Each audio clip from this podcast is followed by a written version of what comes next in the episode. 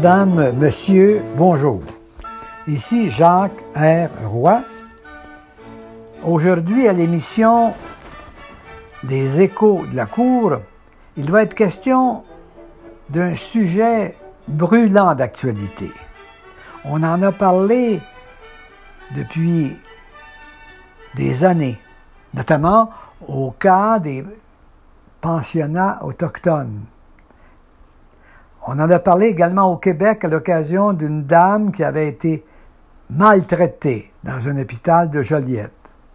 On en parle actuellement également à la suite des fouilles, puis des trouvailles, si on peut appeler euh, cette découverte ainsi, de centaines de tombes d'enfants autochtones, que ce soit en Colombie-Britannique, à deux endroits, que ce soit en Saskatchewan.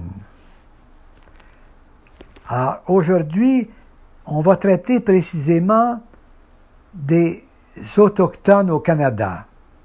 Par autochtones, on entend les personnes des Premières Nations, peut-être près d'un million de personnes des Premières Nations. On entend également inclus dans cette nomination-là les Métis, qui comportent environ 600 000 personnes, puis on entend également les Inuits, environ 70 000 personnes. Ces trois groupes forment ce qu'on appelle les Autochtones au Canada. En février cette année, 2021, le directeur parlementaire du budget estimait que l'indemnisation des familles des enfants autochtones touchés par un système inéquitable de protection de la jeunesse pourrait coûter au gouvernement canadien jusqu'à 15 milliards de dollars. Le bureau du directeur parlementaire du budget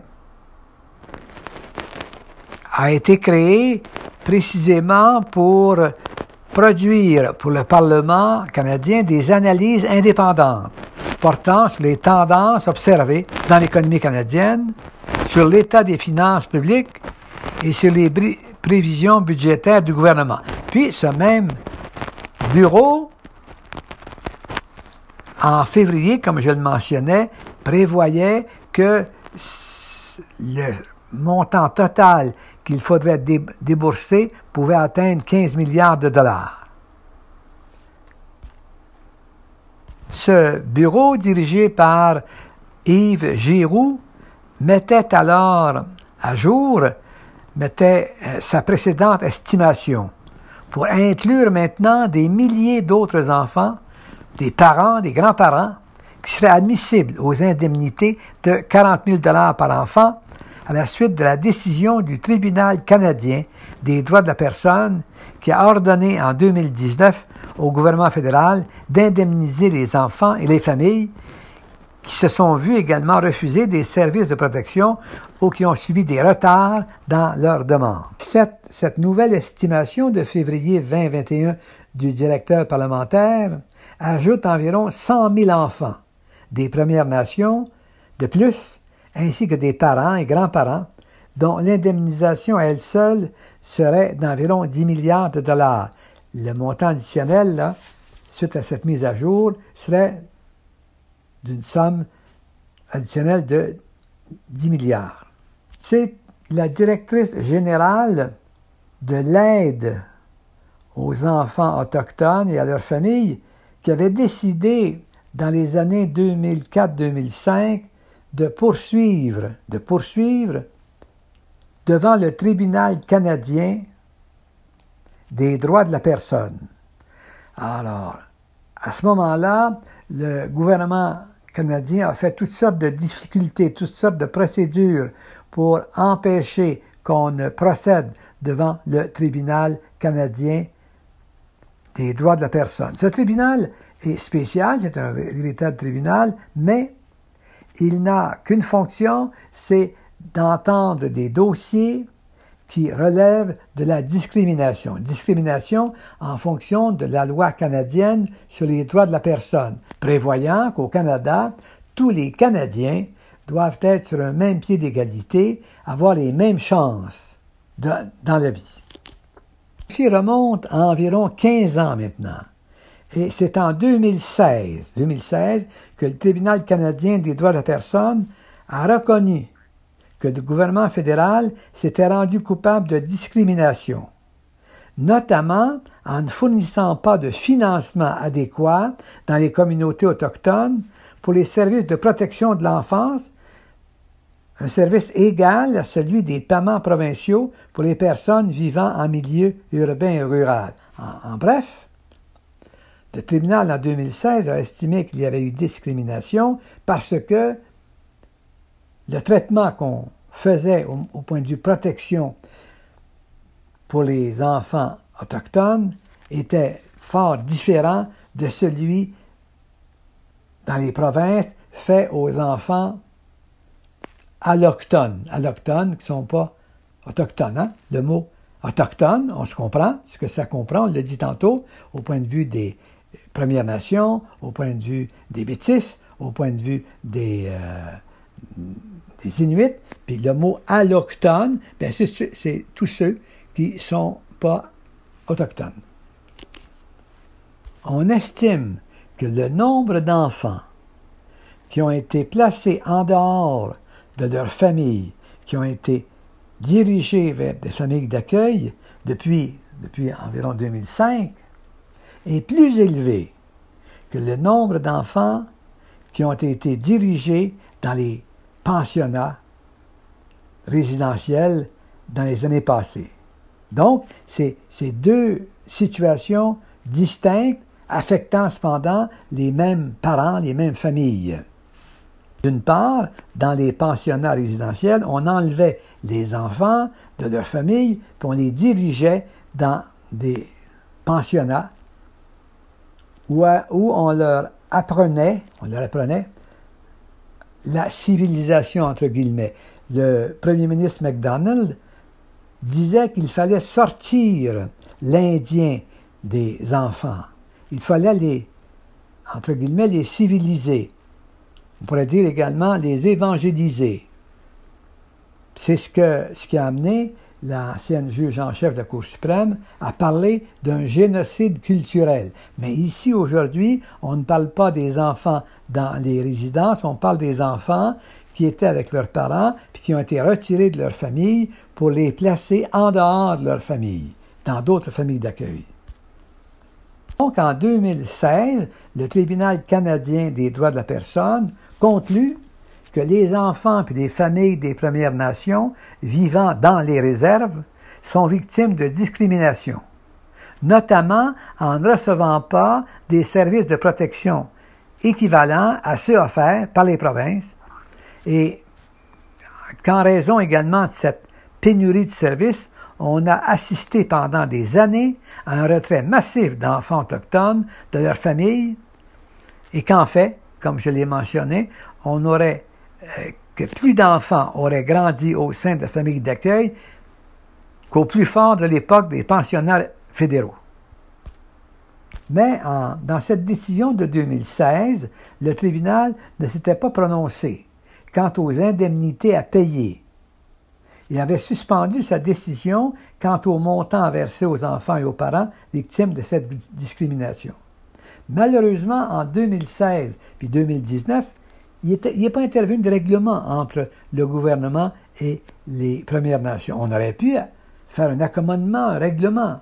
Mais comme rien ne s'était passé concrètement, il est arrivé qu'en septembre 2019, le tribunal des droits de la personne a ordonné au gouvernement de verser 40 000 dollars pour chaque enfant autochtone et à leurs familles qui ont été séparées par un système de protection de la jeunesse sous-financé de façon chronique, avec comme conséquence un déplacement depuis 2006 des enfants des Premières Nations de manière inappropriée de leur domicile.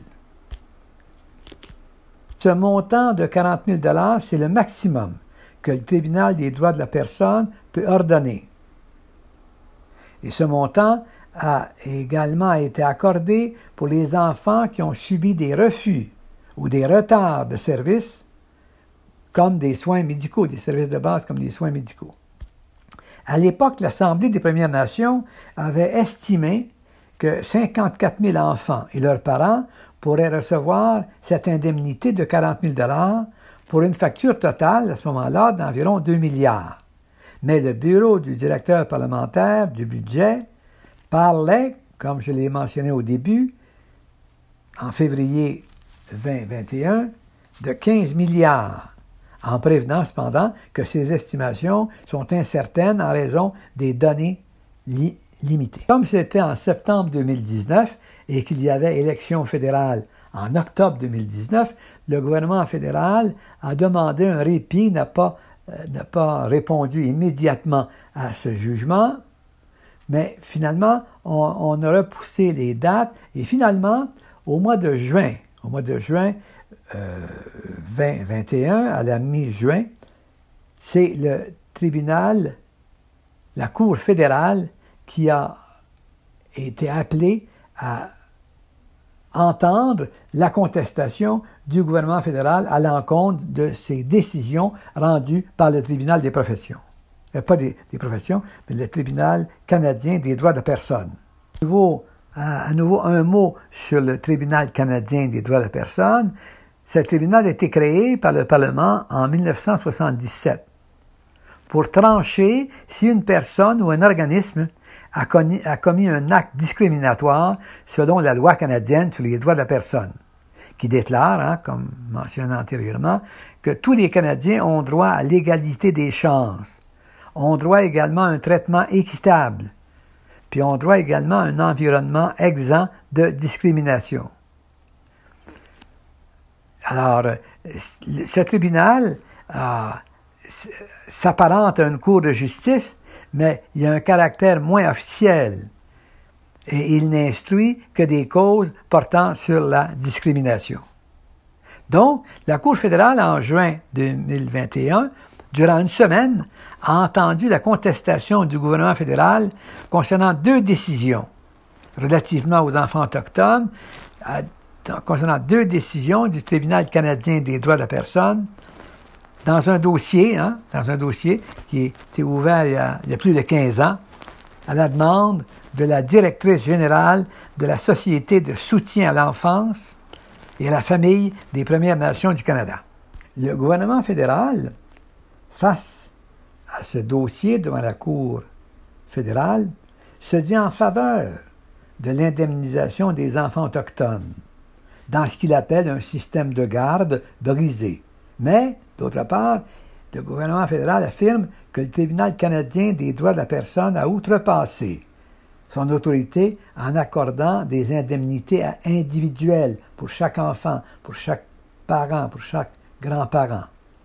Le gouvernement fédéral veut plutôt indemniser les enfants autochtones et leurs familles dans un règlement négocié par un processus permettant de verser des sommes, dans certains cas, plus importantes que l'indemnité de 40 000, mais dans certains cas, moins élevée.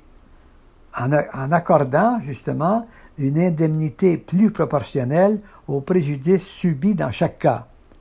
Tous les cas ne sont pas identiques, mais le même montant mis de l'avant par le tribunal des droits de personne, c'est 40 000 et pour les enfants et pour les parents et grands-parents.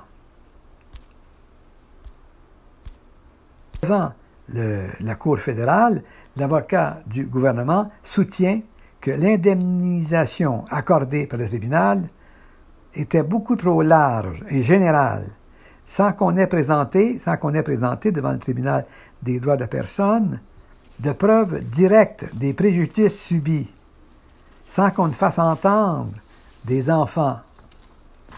De plus, ce même avocat du gouvernement fédéral estime que la décision du tribunal de verser une compensation également aux parents et aux grands-parents autochtones des enfants retirés est trop large et n'est pas forcément incluse dans la première plainte déposée en 2007.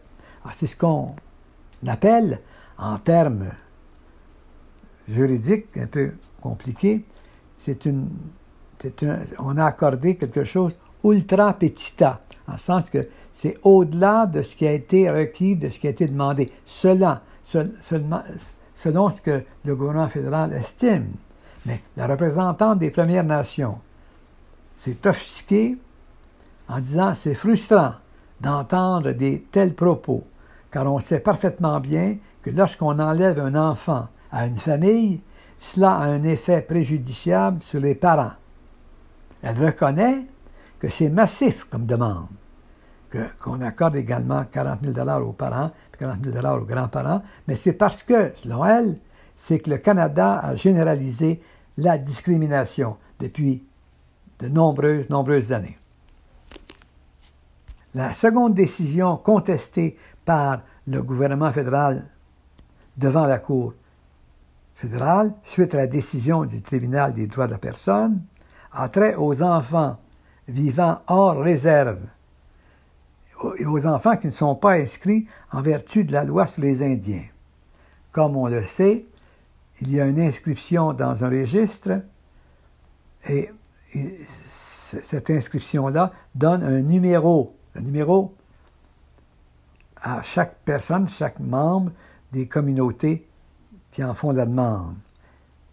Parce qu'il y a un nombre considérable d'Autochtones de Première Nation qui vivent hors réserve. Qui, comme Indiens, parce que la loi ne parle pas de loi sur les Autochtones, mais parle de loi sur les Indiens, qui remonte à l'époque des débuts de la colonie, des débuts de la colonie, des débuts euh, du Canada, avec John A. MacDonald, parlait des Indiens. Chanson qu'on va suggérer d'entendre comme pièce musicale, c'est parle précisément un Indien sur la terrasse regardait depuis Ottawa c'est une chanson que je trouve originale, peu connue, mais qui parle précisément des Indiens.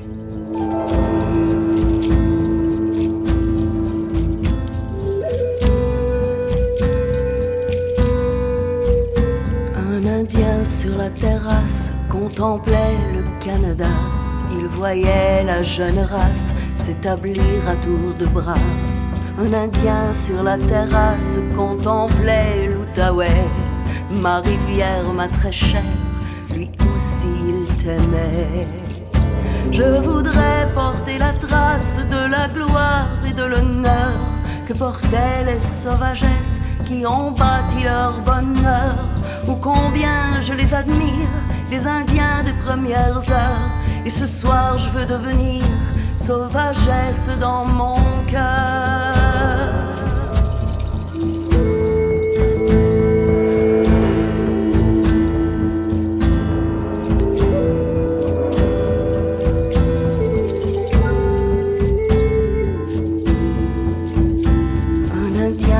une roche contemplait son. J'ai brisé ma tête de pioche et je le vois mon Canada. J'aimerais voir un Indien, j'aimerais m'agenouiller.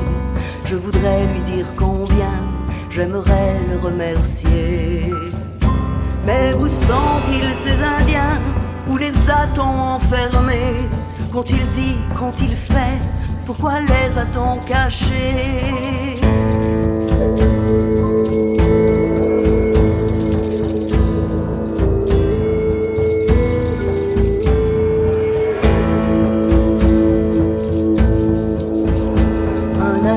Sur la terrasse contemplait son Canada.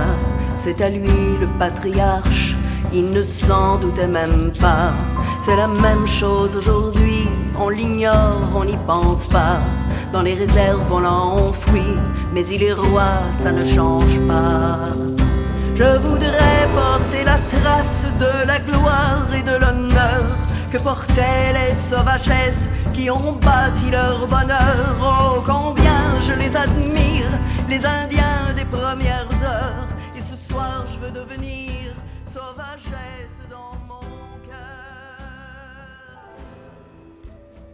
Cette décision du tribunal des droits de la personne, tribunal canadien des droits de la personne, reconnaît également et valide le principe de Jordan.